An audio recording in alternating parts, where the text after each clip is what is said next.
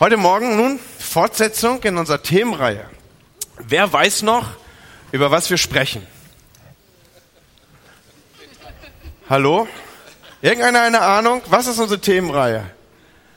Komm, das ist nicht schwer, weil es steht auch hinter mir hoffentlich, oder? Wir sprechen über Ruth.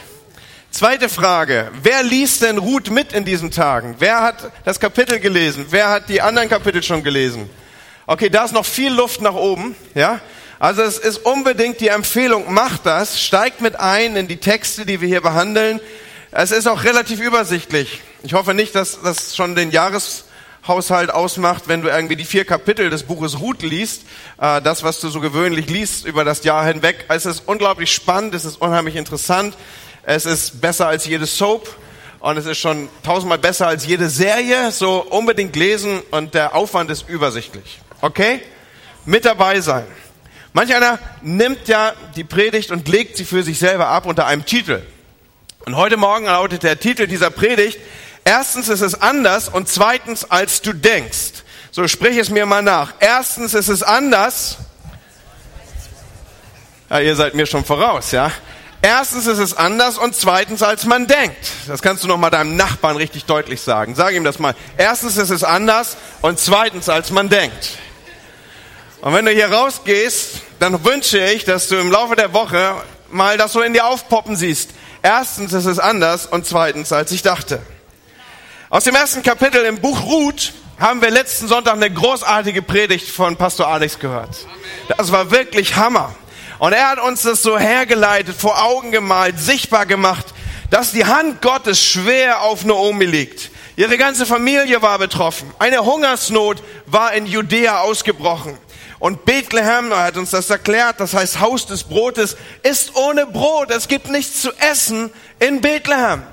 Und so folgt ein Umzug nach Moab, was nicht wirklich die beste Entscheidung war, denn es geht in ein Land, das Gott nicht kennt, in ein Land, das anderen Einflüssen ausgesetzt ist, in dem andere Götter regieren. Und der Tod des Ehemannes tritt ein. Die Heirat der zwei Söhne mit fremden Töchtern aus dieser Umgebung dann der Tod ihrer Söhne. Es läuft nicht wirklich für Naomi, oder? Einer der coolsten Sprüche dieser Tage ist ja, läuft bei dir, Andi, oder läuft bei dir. Bei Naomi lief gar nichts mehr in diesem Moment, ja, lief eben nicht. Ein Schicksalsschlag nach dem anderen ereilt Naomi so stark, dass es sie ausrufen lässt, in Vers 13 aus dem ersten Kapitel zitiere ich nochmal, Bitteres Leid ist auf mich gekommen, viel zu schwer für mich. Der Herr hat es selber gegen mich gebracht. Und in Vers 20, da nimmt sie darauf nochmal Bezug und sagt, nennt mich nicht mehr Naomi, nennt mich von nun an Mara, denn es ist bitter um mich rum, denn der Allmächtige, so ist ihr Blickwinkel, hat das Leben für mich bitter gemacht. Naomi ist total niedergedrückt und sie ist gebeugt unter die bittere Fügung Gottes in ihrem Leben, so gebeugt, dass sie das Aufblitzen am Horizont nicht wahrnimmt. Sie nimmt nicht wahr, dass der Lichtschein der Hoffnung schon sichtbar ist, dass da schon etwas auf sie zukommt, was die Situation verändern kann. Nein, sie weiß, dass Gott bitter mit ihr gehandelt hat. Sie nimmt wahr, das Leben ist eine Tragödie. Für sie bedeutet das, Gott hat mich vergessen. Schlimmer noch, wahrscheinlich hat er sich sogar von mir abgewandt. Ich bin nicht nur übersehen, ich bin bewusst auf einen Platz gestellt, wo Gott nicht mehr mit mir ist. Das ist zumindest der Blickwinkel, den sie einnimmt. Was aber, Freunde, wenn das Bild größer ist? Was aber, wenn der Rahmen weiter ist als das, was sie hier in den Fokus nimmt? Was, wenn sie etwas vergessen hat? Was, wenn sie vergessen hat, dass Gott in allen bitteren Erfahrungen seiner Kinder ihre Veränderung, ihre Verherrlichung, ihre Umgestaltung im Blick hat? Was, wenn ihr das verloren gegangen ist, diese Perspektive? Und wenn wir diese Perspektive einnehmen und uns das ins Gedächtnis rufen, dann sind wir hoffentlich nicht so blind, wie Naomi es war in ihrer Situation. Erinnert euch, die bittere Beschreibung über und vom Leben der Naomi endet ja in Kapitel 1 in der Aussage, sie kamen nach Bethlehem zu der Zeit der Gerstenernte. Zur Zeit der Gerstenernte. Die dunkle Beschreibung von Naomis Leben endet mit dem Hinweis auf diesen Hoffnungsschimmer. Warum ist das ein Hoffnungsschimmer?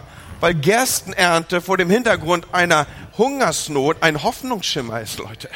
Da bahnt sich eine neue Perspektive an, da geht ein neuer Horizont auf.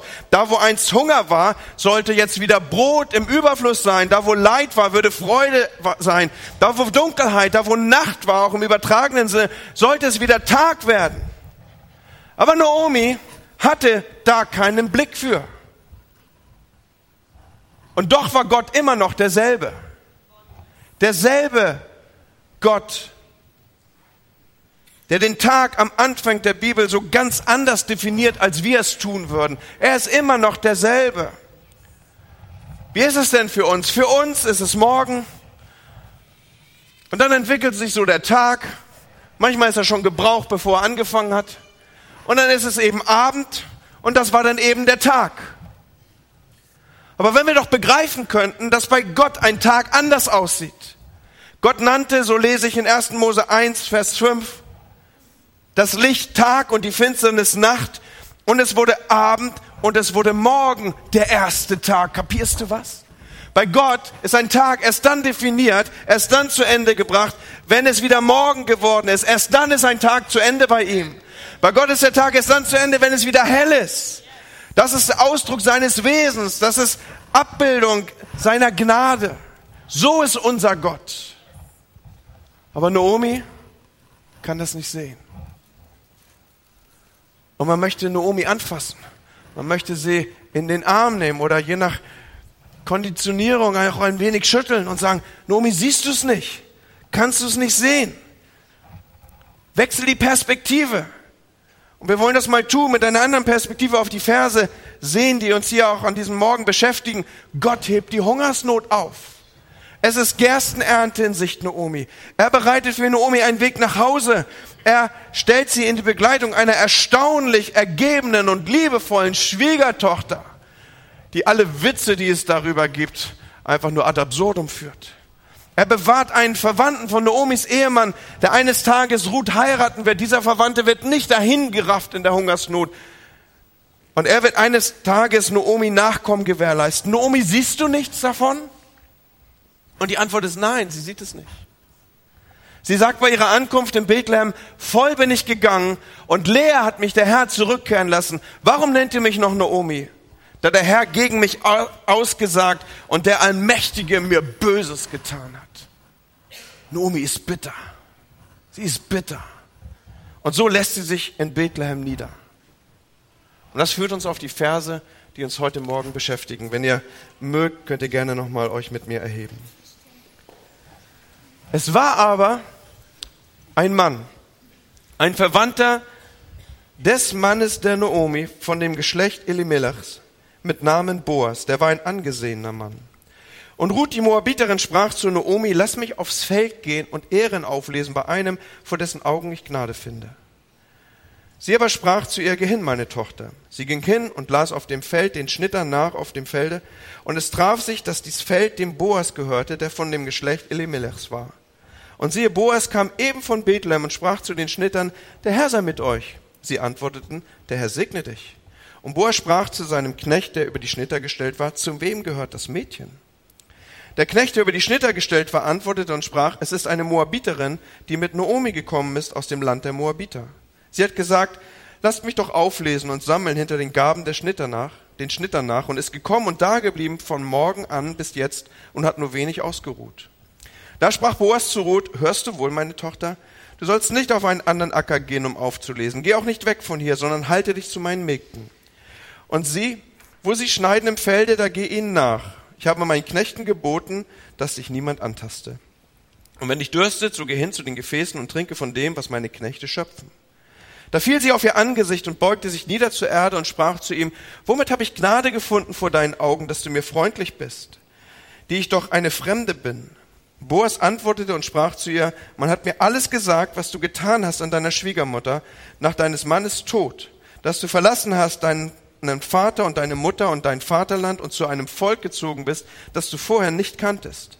Der Herr vergelte dir deine Tat und dein Lohn möge vollkommen sein bei dem Herrn, dem Gott Israels, zu dem gekommen bist, unter seinen Flügeln Zuflucht, dass du unter seinen Flügeln Zuflucht hättest. Sie sprach, lass mich Gnade vor deinen Augen finden, mein Herr.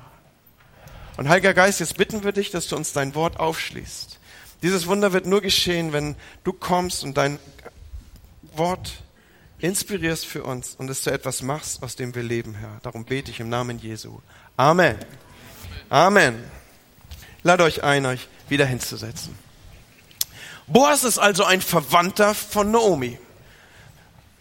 Die Verwandtschaftslinie geht über den lang verstorbenen Mann. Mit anderen Worten, so hoffnungslos, wie Naomi uns das in Kapitel 1 deutlich machen will, wie sie uns das glauben lassen will, indem sie den Eindruck erweckt, da wäre überhaupt keiner mehr, den Ruth und Orpa hätten heiraten können, der irgendwie den Familienstammbaum der Ehemänner fortsetzen könnte, so hoffnungslos, wie sie die Szene malt, ist es gar nicht. Naomi, erstens ist es anders. Und zweitens, als man denkt. Mit Boas bricht so ein erster Strahl durch die Wolke der Bitterkeit, die Naomi umgibt, die Naomi gefangen hält. Und es wird heller und heller.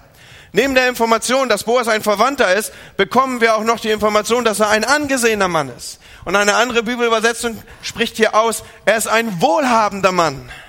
Und jetzt habe ich ja noch mehr junge Mädels vor mir als eben in dem ersten Gottesdienst. Da waren die Mädels schon ein wenig reifer. Es ist von Vorteil, wenn der Mann wohlhabend ist, Freunde. Das kann helfen. Das macht dann auch hier und dort richtig Spaß. So, Boas ist ein wohlhabender Mann.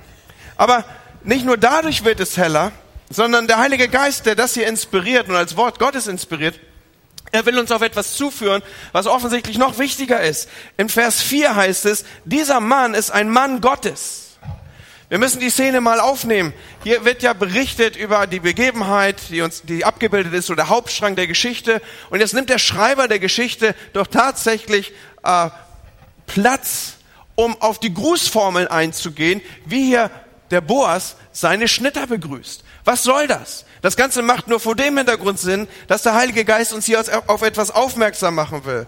Und es heißt hier in Vers 4, und siehe, Boas kam eben von Bethlehem und sprach zu den Schnittern, der Herr sei mit euch. Und sie antworteten, der Herr segne dich.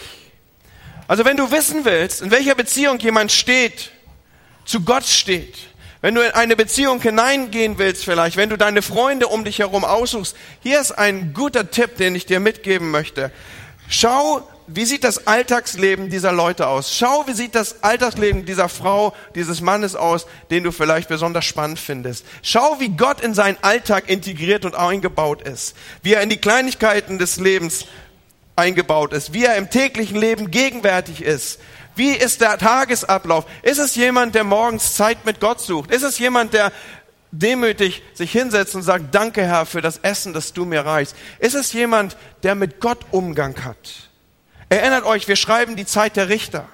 Pastor Alex hat es letztes Mal angedeutet. Das war die Zeit, wo die Leute nicht nach Gott gefragt haben. Das war die Zeit, wo jeder tat, was recht war in seinen Augen. Das war die Zeit, wo Gottlosigkeit Raum nahm. Aber offensichtlich gibt es hier einen Mann Gottes, der die Gegend um sich herum, der seinen Einflussbereich positiv beeinflusst, der seine Schnitter, sein, seine Leute, die auf seinem Feld unterwegs ist, in der Weise anleitet, dass sie eine Beziehung zu Gott haben, weil er selber eine Beziehung zu Gott hat. So, es heißt, der Herr sei mit euch und sie antworten, der Herr segne dich. Versteht ihr, was ich hier sichtbar machen will? Boas ist ein Mann Gottes. Ein Mann, in dessen Arbeitsleben Gott integriert war. Ein Mann, in dessen Beziehungen Gott integriert war, dessen Beziehungen von Gott durchdrungen waren. Er grüßt seine Arbeiter mit Gott im Munde. Was für ein großartiger Mann. Und ich möchte mich anschließen mit den Worten, was für eine großartige Frau ist hier abgebildet. Wir haben ja schon Gutes gedacht über Ruth, als wir sie im ersten Kapitel kennengelernt haben. Aber jetzt im zweiten Kapitel, Ruth wird uns vorgestellt als eine Frau mit Charakter. Ruth ist weit mehr als eben nur die Frau, die nun mal den Sohn geheiratet hat. So, was soll's? Irgendeine musste es ja sein und hat's halt so eine Moabiterin getroffen hier. Ruth ist eine Frau mit Charakter. Ruth ist was Besonderes. Ruth nimmt Fürsorge für Naomi. Ruth ist diejenige, die die Initiative ergreift, um für ihre Schwiegermutter zu sorgen. Ruth sagt, ich möchte gerne aufs Feld gehen. Ich will von den Ehren auflesen. Ruth gibt sich selbst in erstaunlicher Weise an Naomi selber hin, ihr zu dienen, ihr zurechtzuhelfen. Sie ergreift die Initiative, für sie zu sorgen. Das ist nicht Naomi, die in irgendeiner Weise hier ihre Schwiegertochter irgendwie kommandiert oder rumschicken würde. Und bei dieser Initiative, die sie ergreift, ist sie ohne Anmaßung unterwegs. In Vers 7 wird uns berichtet, wie Boas sich eben der Situation nähert und wie er das bei seinen Knechten hinterfragt bzw. abfragt, dass sie eben sich so genähert hat, ich möchte gerne mit auflesen, hinter den Schnittern her etwas von den Ehren aufsammeln. Sie verlangt keine Almosen, sie ist bereit dafür zu arbeiten. Sie maßt sich nicht das Recht an Ehren zu lesen. Sie will zwischen den Gaben hinter den Schnittern hersammeln, das, was sie übrig ließen. Und sogar dafür bittet sie um Erlaubnis. Das versteht man ein bisschen besser, wenn man das mosaische Gesetz kennt. Hier haben wir es zu tun mit einem Recht, das sie eigentlich hat. Die Grundbesitzer damals, sie mussten etwas bei der Ernte bewusst stehen lassen, damit das für die Schwachen und Armen und für die Mittellosen und Bedürftigen abzuernten war. Aber obwohl das vermeintlich ihr Recht gewesen wäre, bittet sie hier, das zu tun. Und sie ist auch noch fleißig. Eine erstaunliche Arbeiterin. Hier wird gesagt, sie ist gekommen und da geblieben. Von morgen an bis jetzt hat sie nur wenig geruht. Und wir erfahren, dass sie am Ende ihre Gaben sammelt, bevor sie aufhört, das Ganze auch noch wiegt und zusammenklopft und einen Voraus draus macht. Wir erfahren in dem Text, es ist gut, wenn man das mal liest, äh, dass sie zum Beispiel ein Mittagessen von Boas bekommen hat und das, was an den Resten übrig war, nimmt sie mit nach Hause und kann auch noch Naomi davon abgeben. Es besteht kein Zweifel, der Schreiber dieser Zeilen, er will uns hier sichtbar machen, Ruth ist was Besonderes. Und wisst ihr noch, wir wollten ja die Perspektive wechseln. Eben haben wir Naomi noch geglaubt. Als sie gesagt hat, voll bin ich gegangen und leer hat mich der Herr zurückkehren lassen. Aber Naomi, das stimmt nicht. Naomi, du bist nicht voll gegangen. Du bist gegangen, weil Hungersnot war. Du bist gegangen, weil der Magen leer war. Und du bist an einen Ort gegangen, nach Moab, wo eigentlich nichts zu erwarten war. Aber stattdessen kommst du reicher zurück, als du reingegangen bist. Stattdessen hat Gott dich dort auf Wegen, die nicht die Wege des Herrn waren, beschenkt. Beschenkt mit dem Wertvollsten, was dieses Leben zu geben hat, nämlich Menschen, die in guten wie in schlechten Tagen treu an deiner Seite stehen. Naomi, mach die Augen auf. Erstens, es ist anders. Mach die Augen auf. Es wurde Abend und Morgen der erste Tag. Naomi, Gott war die ganze Zeit da. Gott ist immer noch da.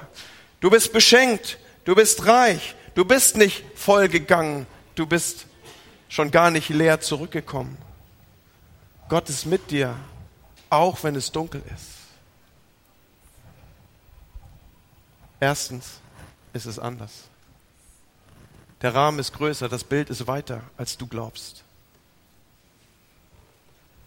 Gott ist da, auch in den Versen, die wir hier gerade betrachten, auch wenn er gar nicht erwähnt wird, auch und trotzdem da. Wir haben in Vers 3 gelesen, sie ging hin und las auf den Schnitter nach auf dem Felde und es traf sich, dass das Feld dem Boas gehörte, der von dem Geschlecht Elimelechs war. Eine andere Übersetzung übersetzt dieses und es traf sich mit zufällig. Ja, wo gibt's denn sowas? Ja, zufällig. Was will denn der Schreiber hier sagen, wenn er sagt zufällig? Sie traf zufällig das Feldstück des Boas, der zufällig aus der Sippe Elimelechs ist, der zufällig als Löser in Frage kommt. Zufällig. Was habe ich gesagt? Gott ist da. Die ganze Zeit, indem er Ruth leitet, während sie die Ehren aufliest. Ruth kam deshalb zufällig auf das Feld von Boas, weil Gott gnädig und souverän ist, sogar wenn er schweigt, Leute.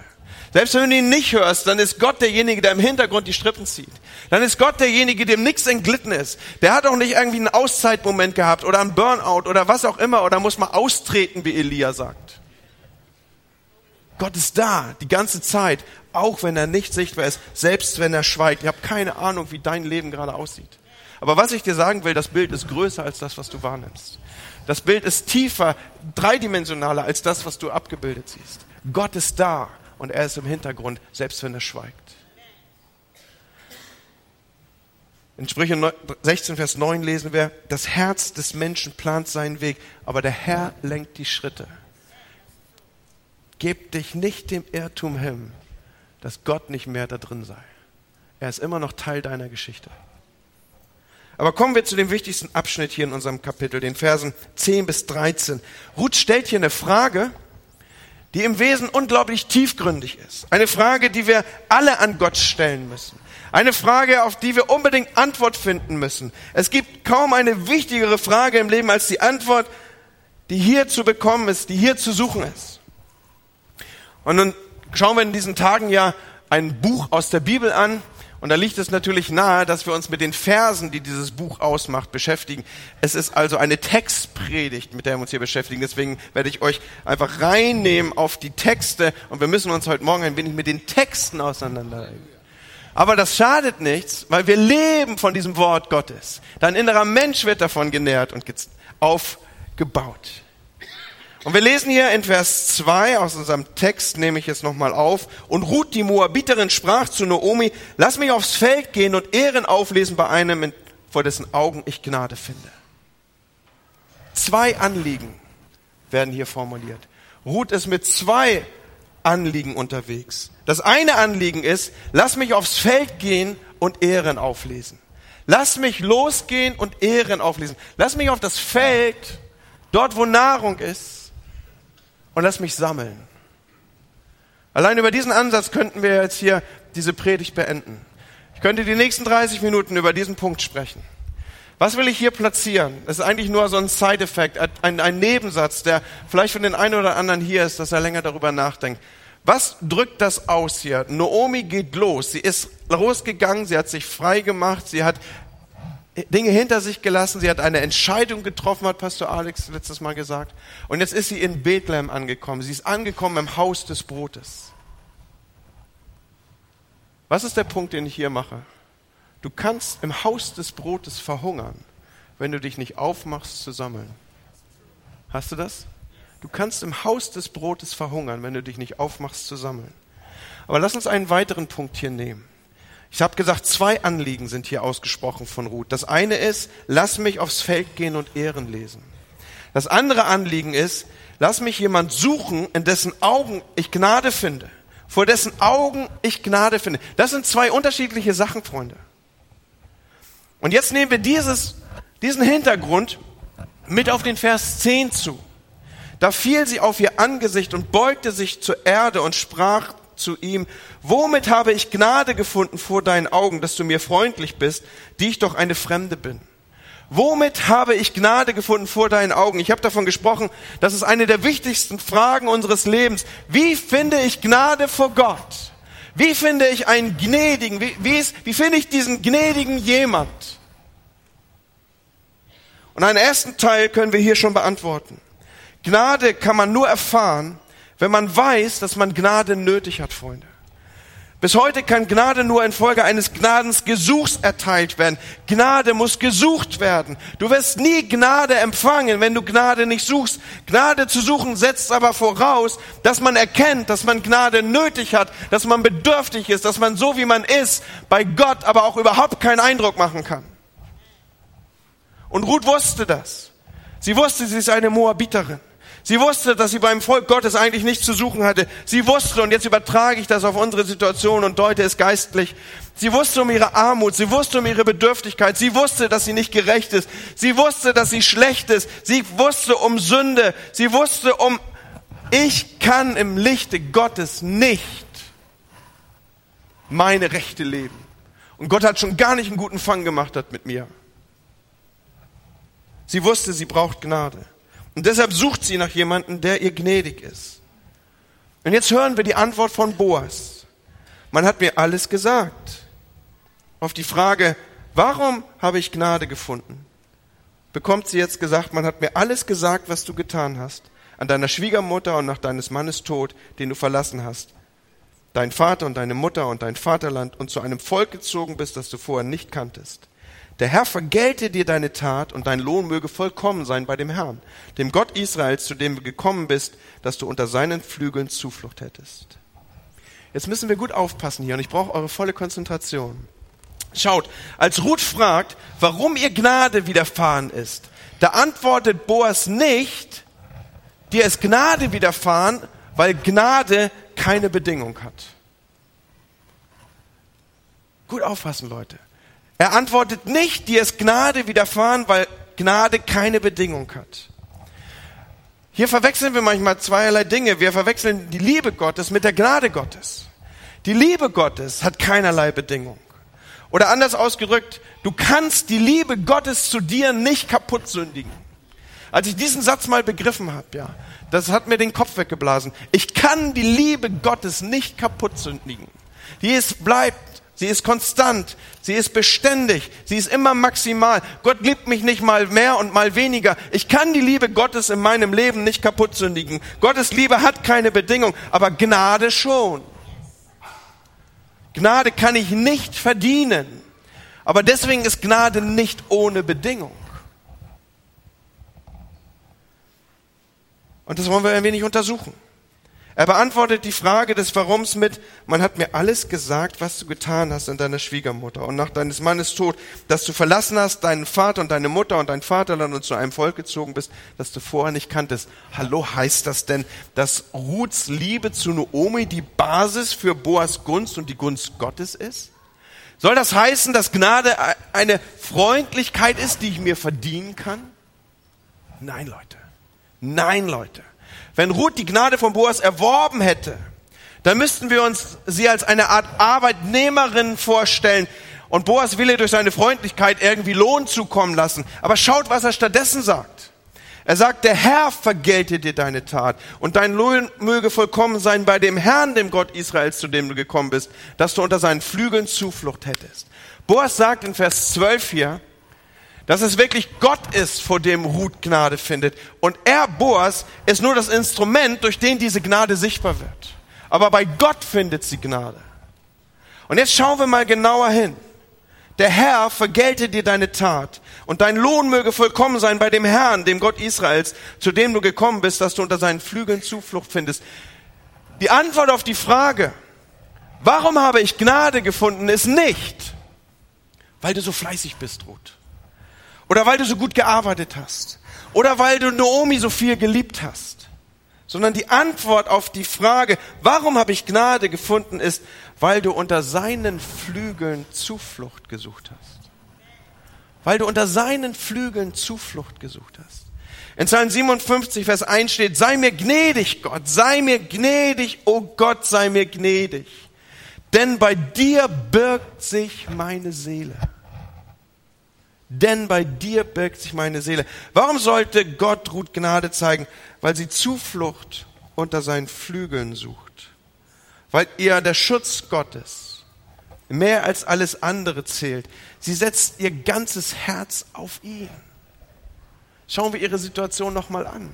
Sie trifft eine Entscheidung, einem Gott zu trauen, den sie zu diesem Zeitpunkt noch nicht kennt ja, wo sie nicht mal ableiten kann, es würde alles gut werden, weil im Kontext dieses Gottes, zumindest derer, die ihn kannten, waren gerade Tragödien passiert.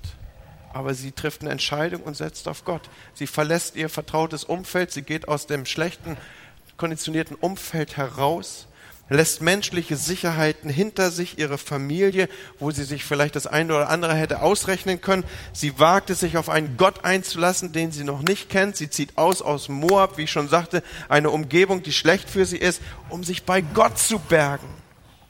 Bei dem Herrn, dem Gott Israels, zu dem du gekommen bist, unter seinen Flügeln Zuflucht zu suchen. Keine Ahnung, wie es um dich aussieht. Vielleicht rede ich hier von einem Gott, den du nicht kennst. Vielleicht rede ich hier von einem Gott, den du bis jetzt immer angeklagt hast. Warum lässt er das zu? Warum gibt es das? Warum sieht die Welt so aus? Ruth trifft eine Entscheidung, sich auf diesen Gott einzulassen. Und diese Entscheidung, sich bei ihm zu bergen, die belohnt Gott. Und Leute, wenn jemand so handelt, dann steht Gottes Ehre auf dem Spiel. Dann ist er und wird er Barmherzigkeit zeigen, wenn Gott um seiner selbst willen die Grundlage der Hoffnung ist. Und nicht das, was wir uns auf unser Leben einbilden könnten. Nicht das, was wir glauben, was Gott für uns und mit uns für einen guten Fang gemacht hat. Nicht das, was wir glauben, wie gut und humanär und spendenreich wir durchs Leben gehen. Sondern wenn wir erkennen, um seiner selbst willen, ich berge mich bei ihm mit der ganzen Bedürftigkeit, die mich ausmacht. Ich bin nichtig, ich bin sündig, ich bin falsch, meine Motive sind von mir selber nicht unter Kontrolle zu halten. In dieser Bedürftigkeit, sich bei dem Gott des Himmels zu bergen, das löst Gnade aus. Nichts anderes. Nichts anderes. Und da sind wir in der Botschaft des Evangeliums. Das ist die Botschaft des Evangeliums. Ruth hat die Gnade weder bei Gott noch bei Boas verdient. Es ist nicht Resultat von Verdienst. Sie ist nicht deren Angestellte. Sie zahlen ja auch keinen Lohn für ihre Arbeit. Aber weil sie um ihre Bedürftigkeit weiß, sie weiß, sie ist jemand aus einem anderen Volk, sie weiß, sie ist, hat nichts verdient an dieser Stelle. Weil sie sich bei dem Gott des Himmels birgt, weil sie Zuflucht sucht unter den Flügeln Gottes. Deshalb findet sie einen gnädigen Gott. Und noch einmal, hier haben wir die Botschaft, die Evangeliumsbotschaft im Alten Testament abgebildet, so wie sie im Neuen Testament offenbar ist. Gott wird seine Barmherzigkeit all denen zeigen, die sich wie Ruth erniedrigen und Zuflucht unter seinen Fittichen suchen. Leute, die glauben, sie sind was Besonderes, denen wird Gott sich entgegenstellen. Er sagt, dass der Demütige bei ihm Gnade findet. Er sagt, dass die, die sich bei ihm bergen, Schutz bei ihm finden. Aber Leute, die glauben, sie seien ein guter Fang für Gott. Leute, die glauben, sie hätten es ganz gut drauf. Leute, die glauben, sie konnten emanzipiert und ohne Gott durchs Leben kommen. Leute, die glauben, sie kriegen es selber hin. Und was sollen sie mit einem Gott im Leben? Der ist doch nur für die Schwachen und Kranken und für die, die es selber nicht hinkriegen. Diese Leute werden nie einen gnädigen Gott finden. Der einzige Weg, ihn zu finden, ist, so wie wir es hier bei, bei Ruth sehen, sich zu beugen unter die großartige Hand Gottes. Jesus sagt einmal den frommen Leuten, denen, die glaubten, sie seien gut in Jerusalem, Jerusalem, Jerusalem, du tötest die Propheten und steinigst die, die zu dir gesandt sind. Wie oft habe ich dich versammeln wollen, wie eine Henne ihre Küken versammelt unter ihren Flügeln, aber du hast nicht gewollt. Siehe, dein Haus wird öde sein. Das Einzige, was die frommen Leute, was die Pharisäer hier hätten tun müssen, ist, unter den Fittichen Gottes Zuflucht zu suchen. Nicht ihre eigene Selbstgerechtigkeit aufrichten, nicht mehr sich auf sich selber verlassen, nicht mehr sich selbst die Ehre geben, aber sie wollten nicht. Wie anders ruht. Wie findet sie, wie habe ich Gnade gefunden bei dir? Die Bildsprache hier ist so offensiv. Ruth fiel auf ihr Angesicht. Ruth beugte sich, erstaunt über so viel Gnade. Wir haben ein, ein, ein altes Lied, so alt, dass manch einer das wahrscheinlich gar nicht mehr kennt oder schon gar nicht mehr erinnert. Ich bete an die Macht der Liebe. Und es gibt einen Vers, eine, eine Zeile in, dieser, in diesem Lied, die geht dem humanistisch geprägten Menschen nicht einfach über die Lippen. Ich bete an die Macht der Liebe, mit dem ich Wurm geliebet ward. Hey Gott, seit wann bin ich ein Wurm? Ich bin herrlicher geschaffen als die Engel. Ich bin großartig. Ich bin begabt. Ich bin gestaltet von dir. All das ist richtig, Leute. Aber Gott hätte alles Recht, mich zu zertreten wie ein Wurm. Warum? Weil tief in mir drin bin ich angewiesen auf Gnade nichts, was ich mir einbilden könnte, nichts, was mich besonders macht, nichts, was irgendwie ich darbringen könnte. Ein anderes Lied sagt, nichts habe ich zu bringen, Herr, alles Herr bist du. Und das hat Ruth erkannt. Ruth wirft sich in den Staub, beugt sich. Gott ist kein Arbeitgeber, der nach Angestellten Ausschau hält. Er ist ein Adler, der Menschen sucht, die sich unter seinen Fittichen bergen und die unter seinen Fittichen Zuflucht nehmen. Und er sucht nach Menschen, die bereit sind, Vater und Mutter und schlechte Umgebung zu verlassen und sich bei ihm bergen. Einfach weil sie wissen, ich brauche das. Ich brauche das. Ich brauche dich, Herr. Ich kriege mein Leben alleine nicht hin. Ich setze eine Kapitulation an mir selbst. Ich will nicht ohne dich. Ich kann nicht ohne dich. Ich brauche dich, Herr.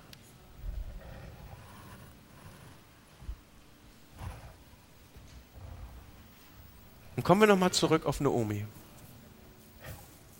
In Vers 20 hat Naomi endlich was verstanden. Sie hat endlich was verstanden. In Vers 20 heißt es, gesegnet sei er, und sie bezieht das, was sie hier sagt, auf Boas vor dem Herrn. Gesegnet sei Boas vor dem Herrn. Denn der, und jetzt ist sie bei dem Herrn. Der Herr ist das Objekt hier. Der seine Gnade nicht entzogen hat. Und jetzt achtet mal darauf, was sie sagt. Weder den Lebenden noch den Toten. Jetzt beurteilt sie das, was mit ihr geschehen ist und reflektiert es auf die Vergangenheit.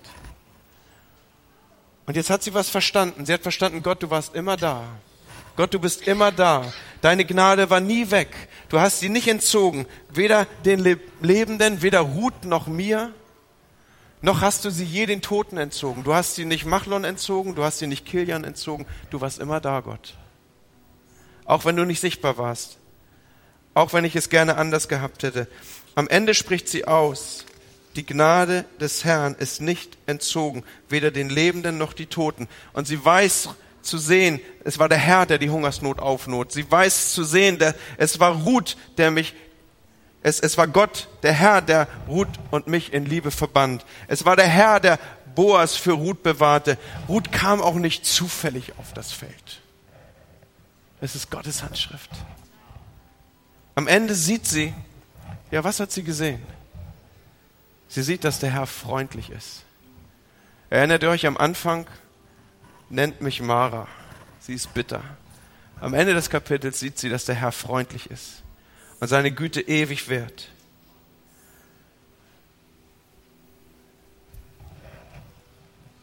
Und was machen wir damit?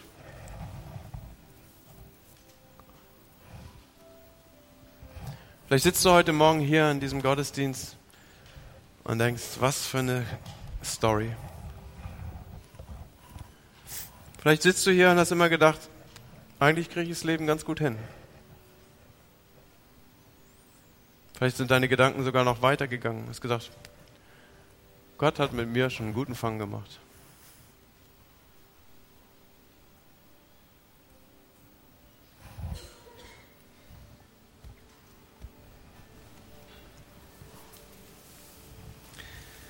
Wisst Bedürftigkeit kann man nicht erzeugen.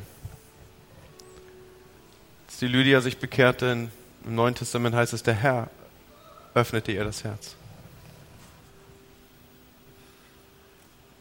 Vielleicht ist das ein Moment, wo du vor Gott kommst und sagst, Herr, lass mich doch Gnade begreifen. Und sie beginnt damit, dass du erkennst, dass du bedürftig bist. Und wenn du das erkennst, dann wird dein erstes Gebet sein, Herr, sei mir Sünder gnädig.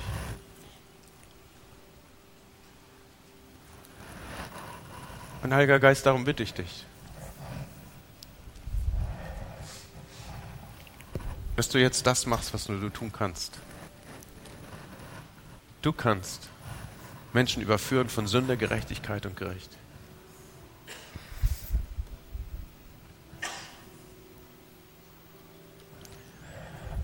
Und ist jemand hier heute Morgen, der dieses Gebet für sich aussprechen möchte? Herr, sei mir Sünder gnädig.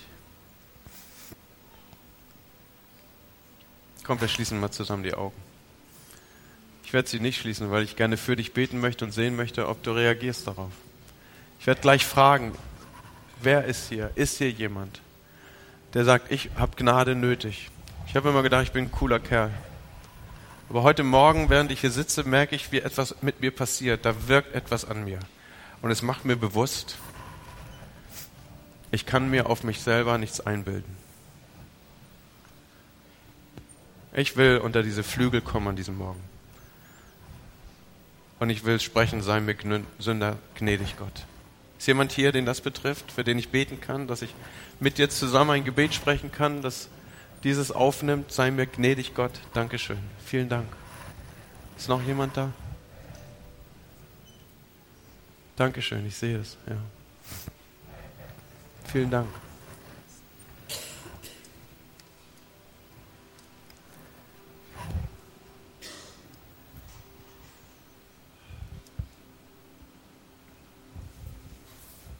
Herr, ich bete für die Menschen, die ihre Hand zu dir erhoben haben die damit ausgedrückt haben, sei mir Sünder gnädig.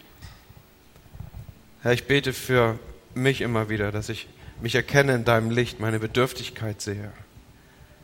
Herr, du hast gesagt, dass du dem Demütigen Gnade gibst und wenn es irgendwas gibt, was ich möchte, dann ist es Gnade surfen, Herr.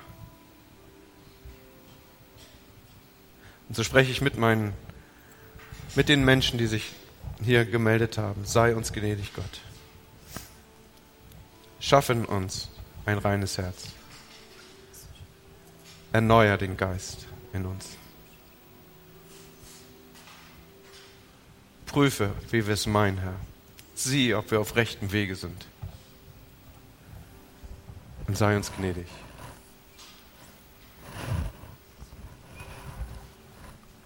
Es ist anders, als du denkst, auch mit der Gnade.